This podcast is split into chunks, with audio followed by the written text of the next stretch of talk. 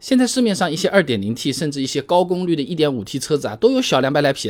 哎，有朋友问啊，这两百匹马力家用到底够不够啊？那看你怎么用嘛。就好比说电脑，你看看视频上上网，打个斗地主和玩这种三 A 大作、视频特别好的这种游戏，那肯定是不一样的，对不对？那车子在平路上行驶会遇到空气阻力和滚动阻力，那这些阻力呢，都是随着车速的提高而提高的啊。那高月等呢，在期刊《汽车工程学报》上面有篇论文《风动法测量》。将汽车道路行驶阻力里面啊，分别使用了滑行法、风动法等方法计算了测试车辆的行驶阻力，发现使用不同方法得出的结果差异很小。在时速每小时一百二十公里的时候啊，这阻力差不多都是八百牛啊。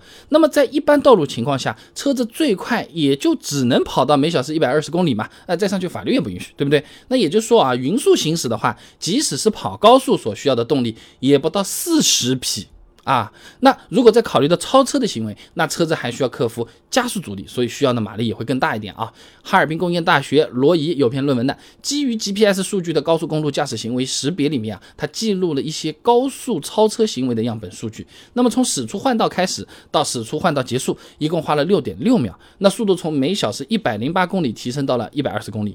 那么这些实际的超车样本数据来看的话，高速超车所需要的马力大约是七十三匹。哎，那除了正常的平路行驶啊，嗯，车子有可能还会遇到一些坡路，需要克服这个坡度的阻力，对吧？那吉林大学的金忠倩哎有篇论文的，基于台架车辆动力学模型的汽车道路行驶阻力仿真研究里面啊，他有提到坡度阻力的计算方法的。虽然按照我国的标准，坡度值呢是用百分号来表示的啊，那不代表坡的这个实际角度，但由于一般道路的坡度它都是比较小的，行驶阻力也可以近似的用坡度值来算啊。那么查资料了啊，JT 级 B 零幺二零一四公路工程技术标准里面规定了不同设计速度公路的。最大纵坡值啊，时速每小时一百二十公里的最大纵坡百分之三，每小时一百公里的百分之四，八十公里的百分之五，一直到二十公里的百分之九。那么带入计进行一段计算啊，一辆满载两吨左右的家用车克服道路上面的纵坡，哎，需要的马力大概是二十多匹，不到三十匹的样子。那加起来理论上。一百匹左右就能够应付日常家用了啊！哎，不过车子的动力它是从发动机传到轮胎的，哎，而且还包括什么空调等等在内的各种电器附件，还有传动系的这种损耗等等等等，它是它是有打折的啊！好比说你买了三斤苹果，也不是三斤都能吃的，你皮要不要去去掉呀？你核要不要去去掉啊？塑料袋是不是也要拿开的？对吧？啊，一样的道理。那电器附件呢，差不多要消耗四到七匹，传动系统损耗呢，百分之十到百分之二十。那按照最大值把这些损耗都算进去呢，发动机有个一百三十多匹左右的这个净功率，哎，基本上也就够用了。两百匹马力不仅可以应付家用，还有不少余量啊。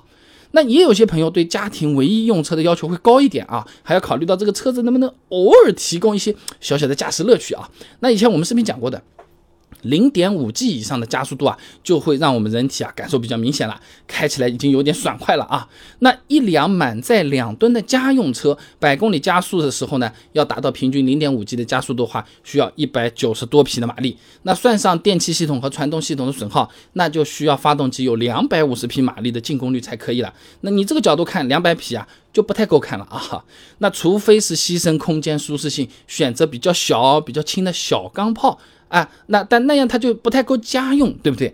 所以总的来讲，两百匹马力应付家用肯定是够了，还有余嘞。那你想要看起来爽，哎，有点乐趣，还差那么点意思啊。要买马力更强一点的啦，两百五十匹以上，或者说你牺牲点家用性，买更小更轻的，啊，那这个又能爽啊，开起来又舒服啊。但家用呢，就是要牺牲一下了啊。